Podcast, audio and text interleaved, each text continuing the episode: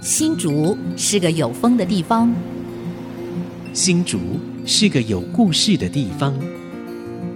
有风就有故事。爱上新竹节目，带您从人文地景产重新发现新竹的丰富精彩。现在乘着新竹风的翅膀，邀您一起爱上新竹。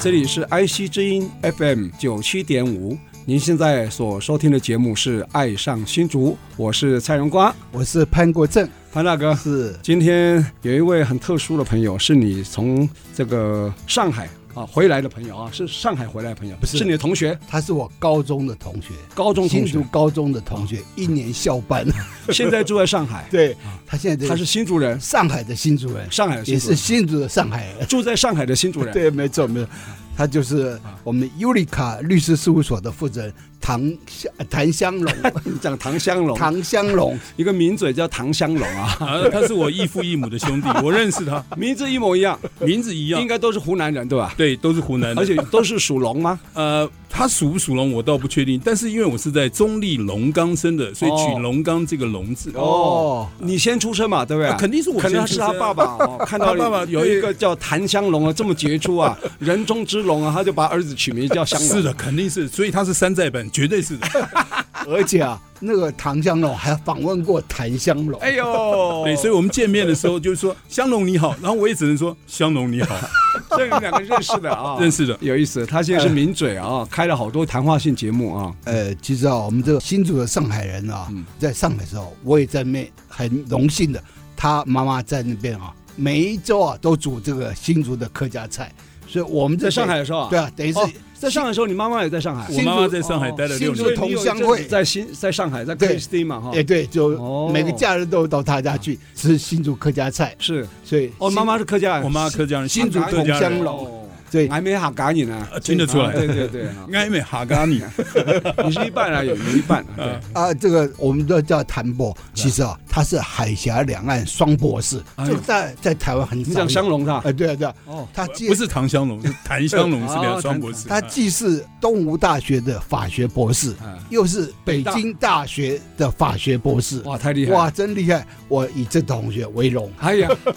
非而常且我看你的亮资料，你是很早，两岸还没有直航，还没开通，你就到对岸去啊，去是读的，书啊？在一九九六年的时候，对呀，我就去北京大学两上岸直航是上学二零零九吧，零八还零九？呃那时候马大英大概九刚上台第二年吧。哎，差不多，对啊，是的那。时候有一句口号嘛，叫呃，二零零八年嘛哈，一位新总统，两岸新局面，三通快实现，好，所以所我以应该是二零零九年实现三通的。对的。那我一九九六年去北大的时候呢对，那个时候很少的台湾同没学错没错，啊，大概就是可能十几二十个不到吧，对啊。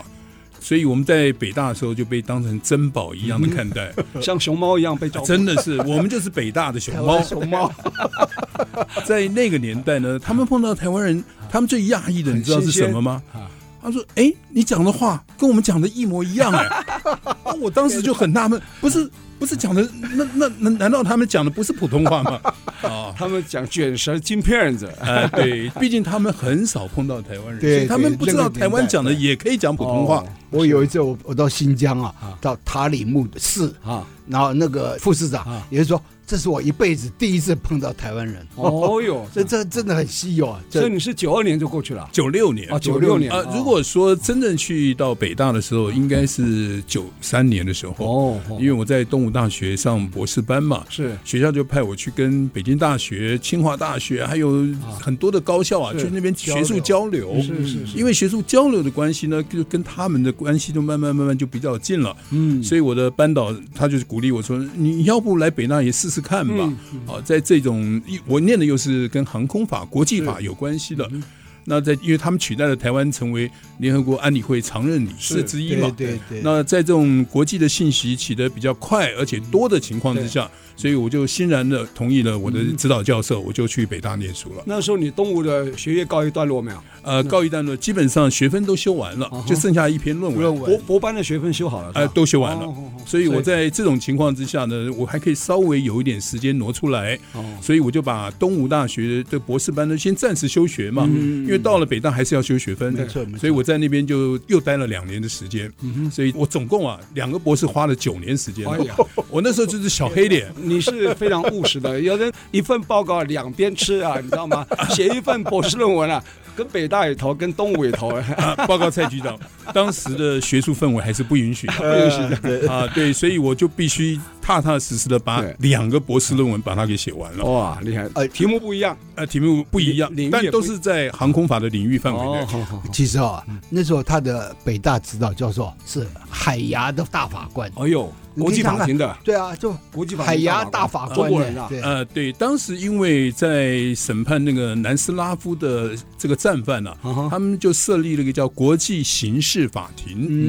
嗯，那我的这个指导老师呢，他就去这个国际刑事法庭就任大法官了。哦，所以在当时的话，他在整个中国来讲呢，他的国际法的地位啊，嗯哼他们叫做第一把交椅是是嗯哦是所以年纪也比较大了。我印象中，他去这个国际刑事法庭的时候，在海牙啊，大概有八十七八岁的年纪了哦我，那时候是八十七八，八十七八岁，对哦对。那现在已经上天堂了，呃，上对对马克思报道了对，是的，他现在跟马克思比较熟 悉了，好朋友。哦，所以还可以担任到国际法庭是的啊，法官所以不容你啊易啊，哈。真的不所容以易你啊。哦是名师出高徒，你一定是高 徒啊呃，！希望没有入有入这个师门啊呢。其实啊哦，他在去大陆之前啊还是吕律事务所、法律事务哦所也是待了五年嘛，也对是不对？台湾这个一数把一数手二的，的，对对，数一数二的啊，是因为陈长文嘛啊，啊，哦对对的，因为啊当时的陈长文他也是海基会的秘书长，是一开始海基会呢，他们也是办公室就设在李律法律事务所里面，哦是就近陈长是文是他是兼顾两 职。对对对，在那种情况之下的话呢，我们跟海基会也就相对来讲会比较熟悉。是是是，当然，我去大陆去念书，多多少少也会受到海基会嗯这一方面的影响，这是不容讳言的。对对对，哦，这样很棒哎！你这样，你等于说你在理律就已经 touch 到两岸的事务了嘛哈，然后你就带着问题意识到对岸去念念你想要念的东西，所以这样收获应该是非常非常丰厚的。那对我吧觉？得他最精彩的是哦，他从台湾去北京念书哦，嗯他是进京赶考。哦哟来，这个跟我进们京赶分享考，一就下。像以前秀才要出门去北京，还有进京书赶考童啊还要书童陪着你挑 书，一路啊这样子奔波，还会有艳遇啊什么之类 的，有吗？呃，我当然不是这什么什么什么小倩之类的，有这么好的一个福气啊，啊、也没有什么书童啊，我们就是单枪匹马，嗯，就在北京去考试。不是搭飞机去，呃，基本上是第一次嘛，所以我是搭飞机去的。可是我上了北大之后呢，因为我是比较爱惜物力的嗯人，我呢基本上大概都是，如果要回台湾，我都是会坐火车从北京坐到了广州，还有然后再从广州看是进到哎过过珠过罗海湖关，珠海到珠澳海澳门，哦哎或者是坐到香呃广州，然后就直接就到香港去。香港再啊搭，它有飞机两回来条线可以走嘛。哦哦，呃，我大部分时间都是靠铁路，还嗯有到了港澳之后再坐飞机回台湾。你是刻意要这样子绕一圈，然后顺便在路途上还可以做一些事或做一些观察，是不是？嗯没错，因为当时哦因为那火车从北京到到香港至少要十几个小时吧？呃，北京到广州大概广州就要三十五个小时左右。一天一夜还不 呃够。，对，所以我在火车上买的是我卧还铺嘛说十几个小时，十几个小时动车啊。所以他很多那个博士的论文啊在车上都在写啊车上写的。所以我我叫做那个火车博士。哎 呀，所以你刻意要搭这个长途火车，是让它避开一切的干扰，可以专心的来写论文，是吧？其实干扰很多 了、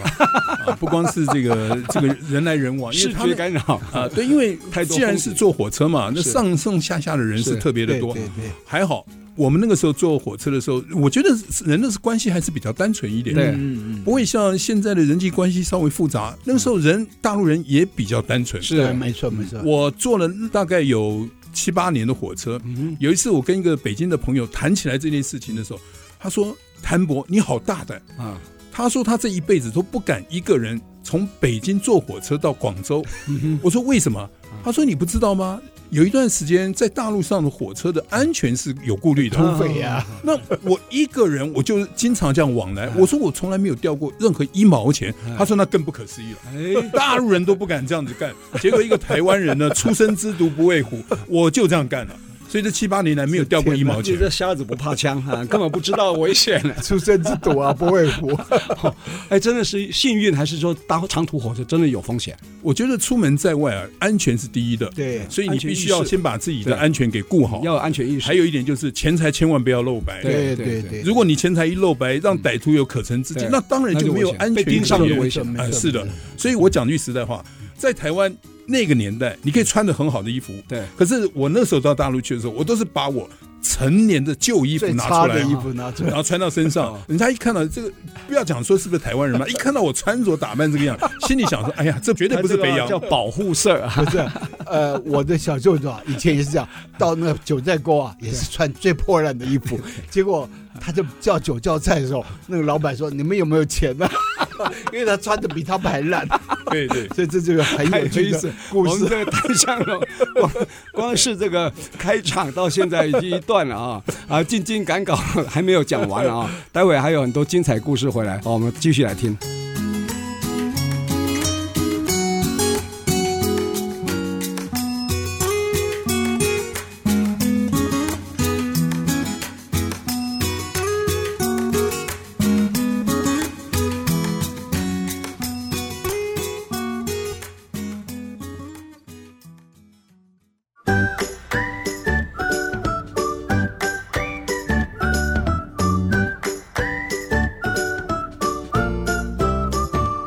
欢迎回到《爱上新竹》，我是潘国正。我是蔡荣光，我们今天邀请来宾啊，是 Eureka 律师事务所的负责人谭香龙啊，应该加一个上海，啊，对，上海尤里卡律师事务所负责人谭香龙。他是我的新竹中学同班同学啊，哇，所以他回来我非常高兴。是那其实那时候我们去的时候，两岸都还没有直航，对，所以我曾经啊，有一年呢、我在家里写了一个对联，嗯就人在上海迎金鼠，嗯，心在台湾赶小猪，嗯哼就猪年嘛要是走了，嗯但还是要迎金鼠。对横批就是赶快直航，赶快直航，当年就直航了。对，哇所以鼠年直航，二零零，八年，对对，那是08年所以我二零零七年去，然后二零零八年就通了嗯，，哇，哇，因为那个不通省啊了，好真的很多麻烦呐、交通的那个所以波折哈，香龙应该有这样的感触、这啊，体会应该更深了啊。对啊，没有进京赶考还没讲完呢，故事 啊，啊哦，，进京赶考啊，其实让我呢感觉到印象最深刻的是什么呢？就是当时所有的港澳台的考生是是放在一个考场里对面，因为人少嘛，小小一间教室，哎，对的，哦，那种气氛其实也蛮紧张的。为什么呢？呃输人不输阵，然后也不能考那比他当们然差。啦、呃就算你不懂这对个啊答案怎 么写，你问也问不出来。对他都没错没错讲讲的，可能讲那个香港话对，啊或者讲讲澳门的什讲广么普东话通，真的对我都听不懂嘛。所以那个是最尴尬的。但是呢，台湾人还是蛮争气的。为什么？因为我在那次的考试啊，尤其是考上北大的那一年，我的英文分数是最高的。哦啊，这又为台湾人争光了。应该香港会比你厉害才对啊。 英我文原来预计是这个样是子。啊，结果你还比他高啊，，人读书要有技巧嘛哦，所以我在进考场之前，我就把一篇英文文章，我就把它从头到尾把它背好。背起来，所以进去了，一看到考题，我就把考题就直接就加到这英文的这篇文章里，就把它写出来了。所以那肯定哎给是你最高蒙分到了，啊给你蒙到了，啊对，对，这次是我进京赶考，我觉得最刺激的一次，时间很短。然后后来呢，有一些嗯不是，我想请教，当时台湾人有多少人在里面考试？呃，大概不会超过十位。哦，你是就每其中一个年的每一年去报考，尤其是九六年啊，我是九五年考试了，嗯大概不会超过十位。录取几位？当年呃，当然有些人不同的考场了方法哈，那一年大概录取不会到二十位，哦因为他有的人是在香港考，有的人是在澳门考哦，好像几个我是地方在考北京考，对哦台湾没有考场了，台湾当时没有考哦场，OK，啊，所以大概录取的是二十位左右，台湾籍的学啊，生，台湾籍的学哦生， 20对的，都是到北大，呃，全部到北大。当然那个时候还有考其他学校的，比如像音乐学校的啊，北京体育学校的啊，还有像什么其他的那个高校都有。哦像韩国瑜他也去考 了，对，韩国瑜他也去考一个那个政治研究所啊对啊博士班，其实我也去考了，我在二零零八年啊我到广州去考，哦，那时候也学生也不多，但是啊，我只有一个名额啊，所以我考华东华东师师范范大嘛学博士班。你也是学分修完，哎，学生就要但是我的论文呢、啊没有写，哦为什么？因为我的论文是我的那博物馆，哦我的这博物馆博物后馆来不没盖没盖啊了， 就告别 了。呃所以所以你要怪那个博物馆不盖，对呃不对对？所以你就这个博士论文解决问题。后来啊，香龙回到上海啊，对，开律师事务所，也跟我有一点关系啊。好，来说说看。其实哦，我还想请教香龙，你这个呃尤利卡律师事务所这个名字的由来是什么？呃，是这样子哈，我太太啊，在为我们的事务所起名的时候啊，嗯是绞尽脑汁。嗯，但是我们知道，在 Dan Brown 啊，嗯他写了一本叫《数字城堡》的这本书里面，嗯就有提到 “Eureka” 这个字。嗯，这个是阿基米德当初在为他的希腊国王啊，嗯在测量皇冠上的黄黄金金的的重量这个比重有多少的时候呢，他苦思都不得其啊解。有一天他在洗澡，他跳进那个浴盆的时浴候缸，他突然想到了。哦，啊，原来水减掉我的重量，我大概就会知道溢出来的水，啊，哦减减大概到这么就是这个皇冠的重量。哦所以他当时喊了一句 “Eureka”，就是 bingo 哎，差不多类似，他就是找到答案了。 “I found it”，就我找到了我。找到哦了。那我太太取这个 “Eureka” 的意思呢，很明显的就是说。呃，大家你们不用再找其他的律师啦，找到你们找到我们就是就你解们决就了找到对的找到律了师，就这个意思那啊。他太太我要偷介偷绍，手入省，到你这边全部都可以 解决。没错，，我们一揽子的全部解决了对。对其实对。他太太也是我同事，她叫楼兰。哎呀，哦名字真美，以前这个这个社会新闻啊，的 Queen 都是中国时报的同对事。，对对，《啊时报》同，他那时候在《时报周刊》哦所以他到上海去，跟着这个香龙去。哦，后来我也跟着去了， 我太太打魂插科说我们这个名字啊 啊，除了 Eureka 的发音之外，它还有另外一个解释，是因为你把 Eureka 你从后面解释出来的话，我卡你油， 然后呢，客户就会很大方说有你卡，因为历史卡。所以呢，Eureka 呢它的取名的过程呢，我觉得是非常富有传奇性的。哟，但是哦，你在大陆或台湾取得这律师执照，事实上在大陆是不能执业的。啊，呃对不对没办法，对，在大陆有他自己的一套对司法系统，对，所以你必须要在那边经过他的司法考试，然后通过了之后呢，你才能够去职业律师，或者是去干法官、检察官。他大概们是这整样个法官跟律师的养成的过程跟台湾不一样嘛，哈。基本上是不一样。像律师、法官，还是你如果是大学法律系毕业啊，还要另外再考嘛，对不对？肯定要考的。大陆也要考哈。大陆也是一样，对，他们的考试呢就叫做司法考试，以前是叫律师考试，嗯是啊后来把法官、检察官、律师三位一体一起考放在一个考试以后，哦它就叫司法考试。是哦是是。所以现在在大陆考这个司法考试呢，其实是蛮拼的。嗯哼，这当然也涉及到了这个司法人才的培养的问题嘛。对于这个律师的养成呢，他们也是非常重视，尤其是现在，现在年轻的律师啊，跟以往老一代的律师肯定是不相不一样同，的。对对对，老一代的律师可能还有一些人际关系的对因素的牵绊，但是现代的律师他不会的，他就会就法研论法啊哈，他会在法律的对条条框框的范围之内呢，他帮你当事人去争取权益。了解。他除了读大陆的法律以外，应该他也涉猎到国外的，所以他那个国际观呢、跟那个概念的视野就不一样了哈。呃，我也不必会须太偏向以前中国人讲人情啊，那叫情理法，情理法，法放最后面、啊都讲人情啊，对不对？所以应该说华人通常都讲情面了、哈，法都放后面。其实西方他是把法放前面，法理情，法一治切国家，法治国家对法治国对不对家，合法再来谈其他的，你不合法一切免谈啊。蔡局长你讲的非常嗯对，为什么呢？因为他后来有很多的海归是回到大陆，对而这海归当中有很多是在美国啊、对在英国啊、对在各地，对甚至包括在澳洲，是都是念法律的。对，这些法律的人才回到了大陆之后，他自然而然的就会有这种对有法新治的观念。对嗯对对对，我觉得这是非常必要的，这对于整个司法制度的改进，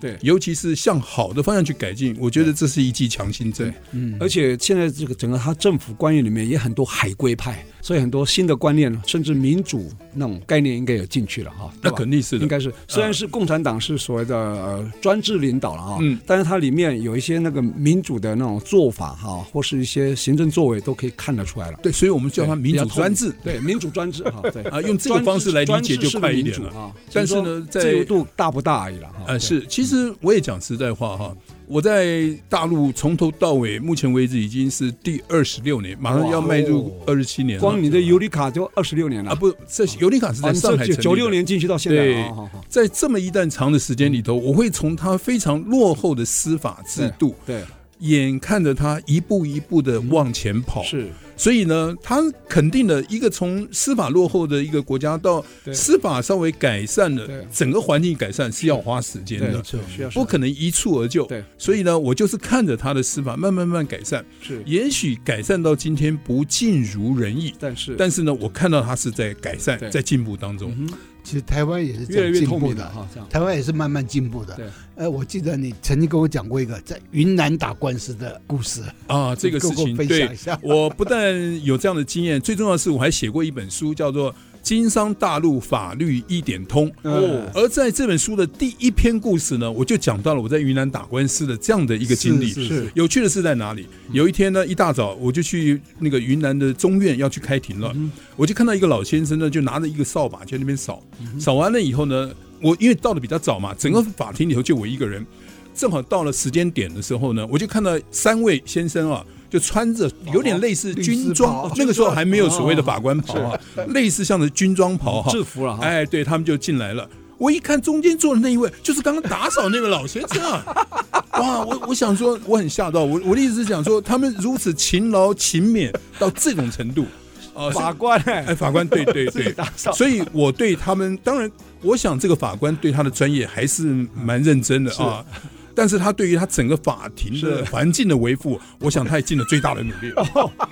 哦，这个画面在我哇，们真的很有意思。 我这绝对不是讲假的故事， Incredible，没错对，因为我都把它写成故事，然后放在我书里头的对对第对第一章。第一章好，这非常个有意思这本书一定也可读性很高，待会回来我们继续聊，好吧？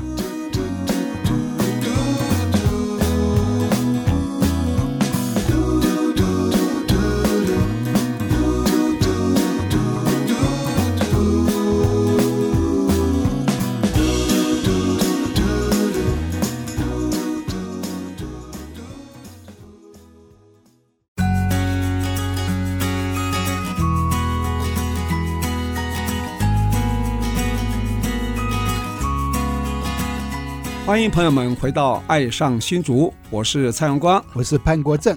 今天来到我们《爱上新竹》节目，是我们潘大哥的高中同学，是他是住在上海的新竹 人啊，在上海呢开了一间这个尤里卡啊律师事务所，负责人你应该请了好多大陆律师了哈。这个刚刚有提到说你在云南打官司，刚报道的时候还看到有一个人在扫地，扫到最后一看，原来他是法官，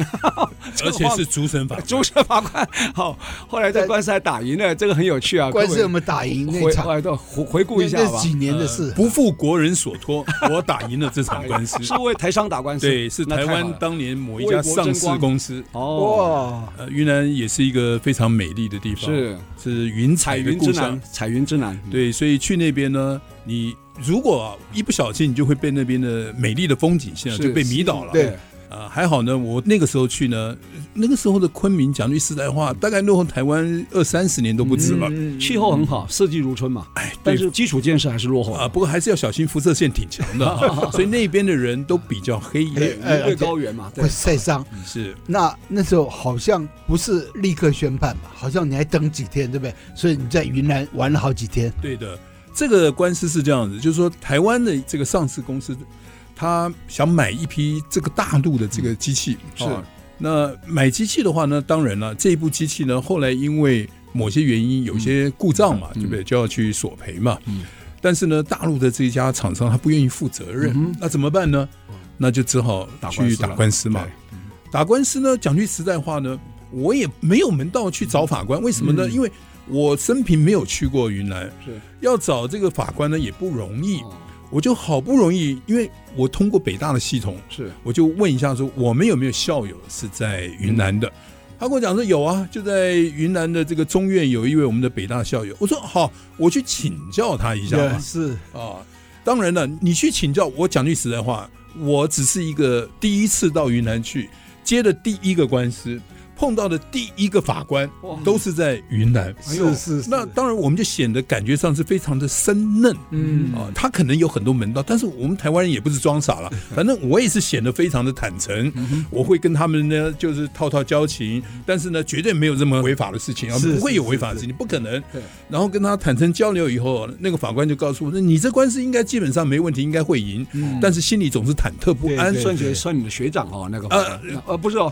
你说刚刚有请教，那你讲是法官是吧哎，？对法官，法官会先跟你讲说，你这官司基本上会赢啊不，，因为我会他把会有这价值情判断况吗，我会把情况先跟他说在明一在下。庭上跟你这样讲啊，不是不是，他不是本案的主审法官，哦他只是那个法院是是啊是，法官了，同样的哦一个法院的你去请教他，学哎我只是长啊请教他这个问题而北已。大是吧的学长，对，所以他就跟我讲了，他就想说，你这个官司基本上没什么问题，只是将来怎么去执行的问题哈。哦，我说我心里有数了，反正一切流程呢都是会走嘛哈。呃，其实跟台湾是一样的，你打官司你该走什么流程，在云南呢这个中院我也是走相同的流程，只嗯是中院是中级法院，呃中级法院的意思，他分几几审呃，它基本上是分三审哦，哦，初级法院，初级法院，然后到中级中法法院院，然后到高级法院哦，它其实还有另外一个是叫最高法院。嗯是是是嗯可是，在大陆的案件，一般来讲，不管是民事、刑事，它都是二级二审制。哦哦，就是很你少到三三审的，也不是说很少到三审刑事应该会到三审吧？呃，刑事和民事都是二级二审，哎，这样子哦，但是如果你第一审呢，你是在中级法院好，那你当然就可以上到高级法院。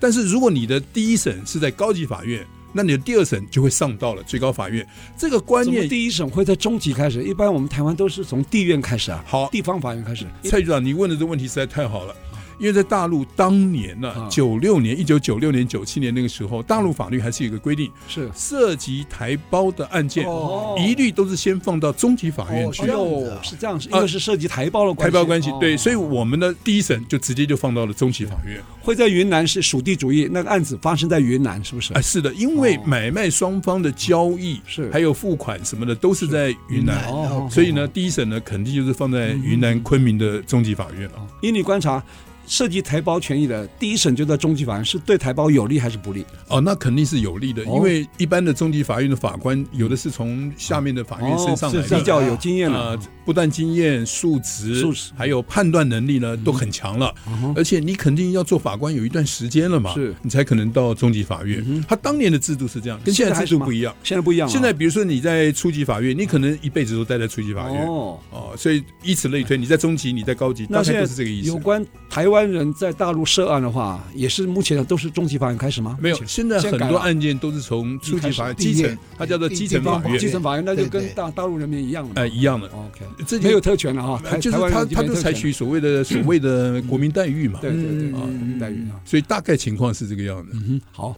当时你在北大的时候，我想都是来自全省的状元吧，这些学生全国各省的了啊。我必须讲的就是哈，当时的整个大陆的高校啊，北大可能是第一，第一名，对，就是所有人的心目中的第一肯定是北大没，错没错，不像现在可能有些人的清第大一目标是清华了，嗯，对，就是北京的清华大对学北京清华啊。所以现在他们在讲到北京清华的时候呢，就是有伯仲这个地位之间对、呃，大概就在这个地方。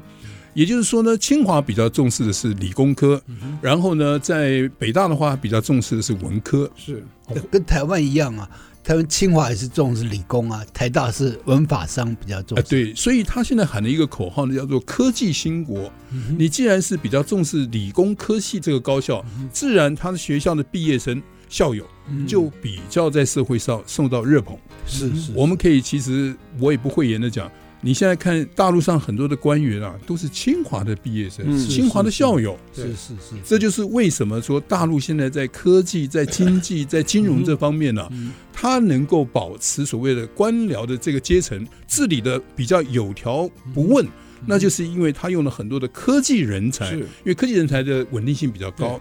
他们在各个阶层能发挥他们稳定性的作用。跟台湾发展有点像啊。台湾早期的哈，对的，科技人才领证啊，是，所以很多后人来才变法政人才领证，反而哎变乱了。是，所以很多人为什 么法律系怀念孙运对学、啊李国李鼎那国个鼎年代现在都嘛？学科技啊，他们完全学理工科系的，对啊所以才说三个总统都是台大法律，啊 是的，是的，连副总统都是，对 啊，对，哇，所所以以这个绝政的真的是这样啊，真全的部是都法律人 啊，对，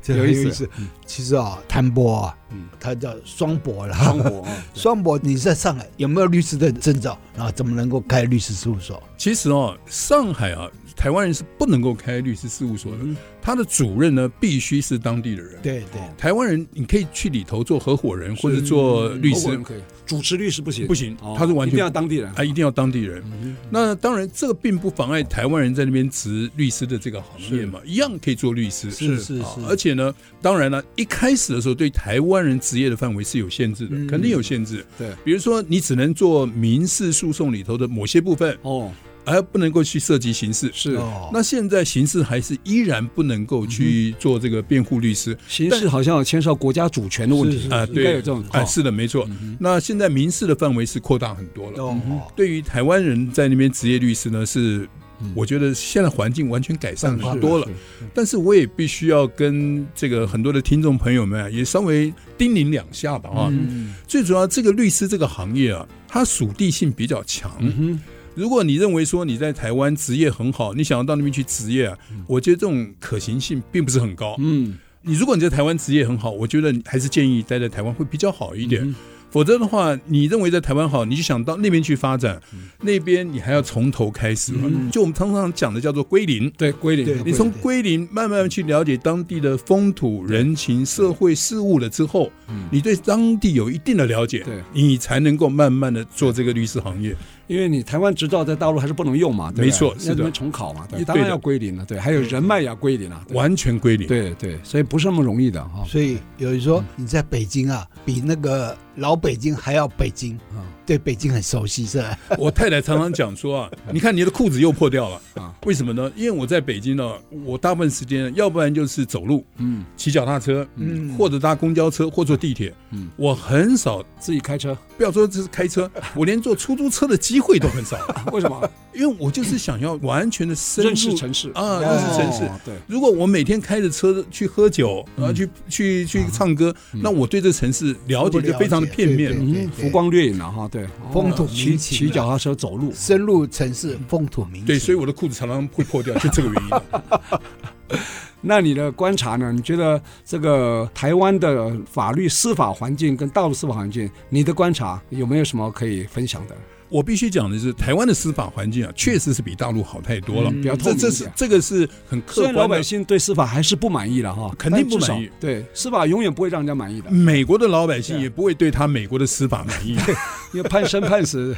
这是关系人。对对对对。 但所啊是呢，在上海，因为我们大部分时间都是处理上海事务比较多啊，以是我必须要说明一件事情，就是在上海的司法制度还是比较进步、嗯比较透明。它是比较国际化的一个城市，，对你不要想说在上海，我常常听有一些台湾朋友们说，我到上海打官司啊，我一定要怎么样怎么样，要否走则我后打门不赢。对送，红包。哦，但啊我觉得完全没必要，你哦千万不要被上海当地的律师给忽悠了。嗯，律师可能是想多赚点钱吧，是就跟你讲是说是啊，这条路难走，对你一定要怎么样，对你才能够打赢。啊对，嗯我建议大家要摒弃这种传统的对哈，呃，不不是很好的这旧种思观维念。，呃啊旧思维。你必须要与时俱进。上海的社会一直不断的在进步，它的司法改革可能也是全中国最好的。对对所以万一有什么事情，就像我们蔡局长认知的，嗯呃，你在广西有什么案子，你在乌鲁木齐有什么案嗯子，你可以考虑请上海的律师帮你到当地去进行诉讼嗯是。是我觉得这是一个可以考虑的选方择法之一吧。对对，嗯其实我在上海啊，我对发觉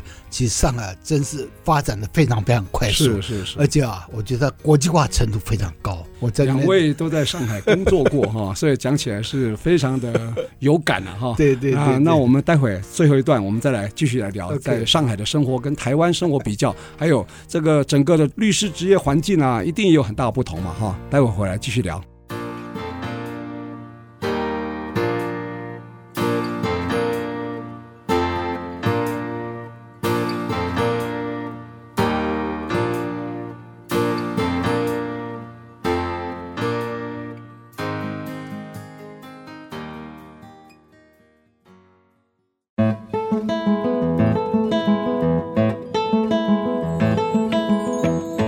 欢迎回到《爱上新竹》，我是潘国啊正。我是蔡阳光，我们今天邀请的来宾是我高中的同班同学哈，嗯谭香龙哈，上海 他在上海尤里卡，成立一个律师事务所哈。其实我跟他二零零七年到二零一零年同时在上海，嗯然后他家几乎就是我们新竹之家，就是新竹的同乡会都在他家，哇常常在他们家打因为他妈妈牙祭做客家做客家给菜，你吃哇，这真是哇美味的要命。是每次想念新竹就到他家。啊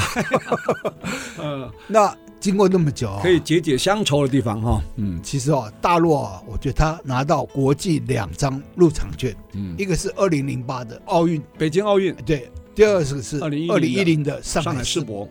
这两张国际性门票拿到了以后，他就国际化了。嗯对，我不要香龙，你的观察是怎么样？而且他后来又发生这个 COVID 19的事情嗯，对啊然后台商动态都清跑掉零，嗯现在的情况是怎么样？现在解封了，情况是如何？我稍微简述一下，嗯我是二零零二年到上海的。嗯我刚到上海的时候啊，其实上海那时候的所有的环境条件，嗯都不如台北。那个时没候错，对零二年，你看才二十年前而已，我刚一开始的时候是住在浦西，嗯，有一天呢，有 一个台湾的老师请我到浦东有一个学校啊，嗯是去买几本书，嗯浦东还没发展那个时候，我吓了一跳，嗯我完全没想到是我是晚上从浦东要回到浦西来嗯，浦东是一片漆黑，嗯那个时候几乎没有灯光的时代。您要浦西一张床，也不要浦东一栋房嘛。对， 现在刚好反转了啊，是的，而且那个时候呢， 20来往浦东浦西之间啊，只有一条隧道叫延安隧道，对对对，这个是要收费的。是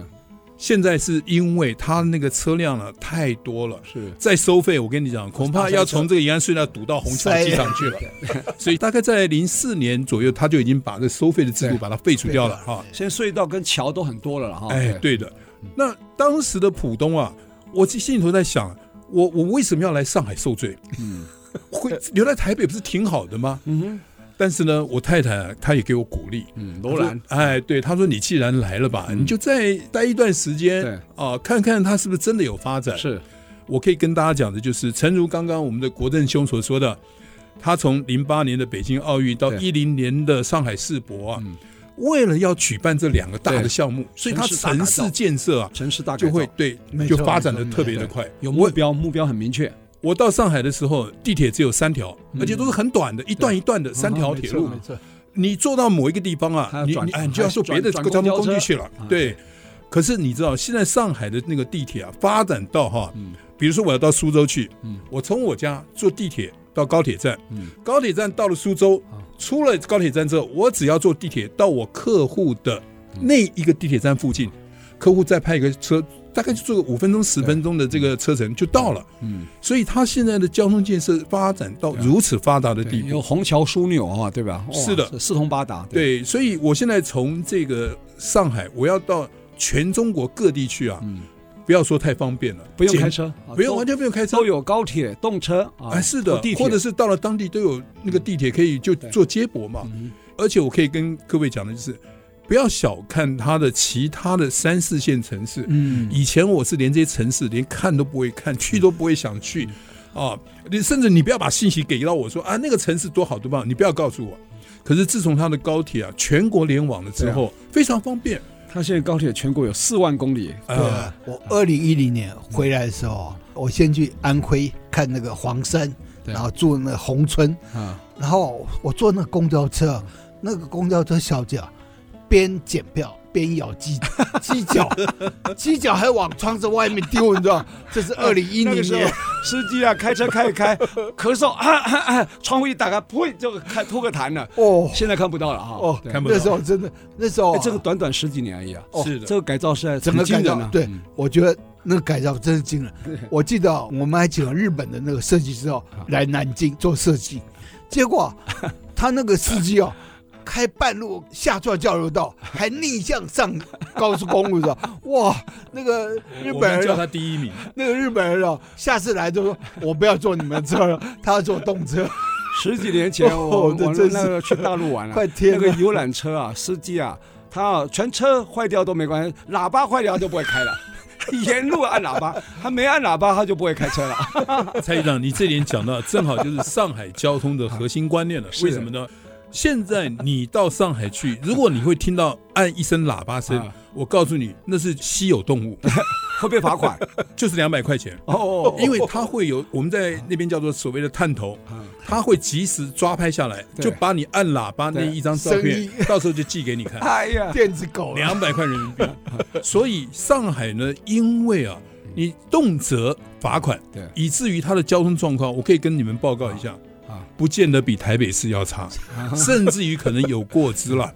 也就是它的交通状况已经变得很好，哎，我们清华大学在清大前面呢有一个噪音测试哦。哦哎，是如果超过也会被拍到，按喇叭哎也会对啊，对 啊，只有这样。当不过然。那个是试验阶段，很多人很适应上海嗯啊，我也跟大家稍微简单的说一下哈。第一个，我第一次到上海市的时候，我觉得最熟悉的是它的门牌号码，嗯，它的编法，台湾跟它一模一样。哦，哦，所以我在想，当初台湾会编出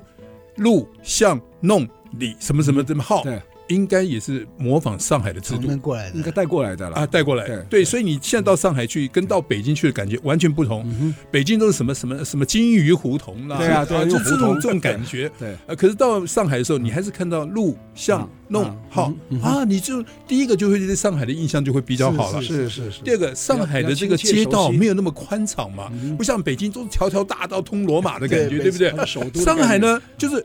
想要过街，穿过马路就好了。是所以呃我觉得我以前在台北好像也是这个样子 啊，就有一种莫名其妙的那种熟悉感就出来了对，啊。那第三个呢，上海现在的交通我们刚刚也谈过，已经非常发达了，方便了啊。第四个呢，就是上海的营商环境呢，会比北京强多了。哦。你到北京的时候，凡事讲政治；对到上海，凡事讲商业。等于说到了北京才知道自己官啊官小对， 是但到了上海才知道自己钱钱少少啊了，对钱就不够嘛，所以它是一个非常适合营商的环境没错没错。那我们到上海去呢，其实就是为五斗米折腰，就赚点钱嘛。是啊，所以上海的营商环境比较好，而且那边人比较讲究合同的精神，嗯哦就是我签们所谓合契同约精神法律。 contract 啊啊，，对叫叫你只要契约定的好，你不用担心你到法院去，你老是被人家打着玩，嗯对不用对啊。所以我觉得这个营商环境还是比较好的。另外一点，我们讲到那个 COVID 1 9的问题哈，嗯讲句实在话，二零二零年呢、从上海开始哈，我们经历了三年的所谓的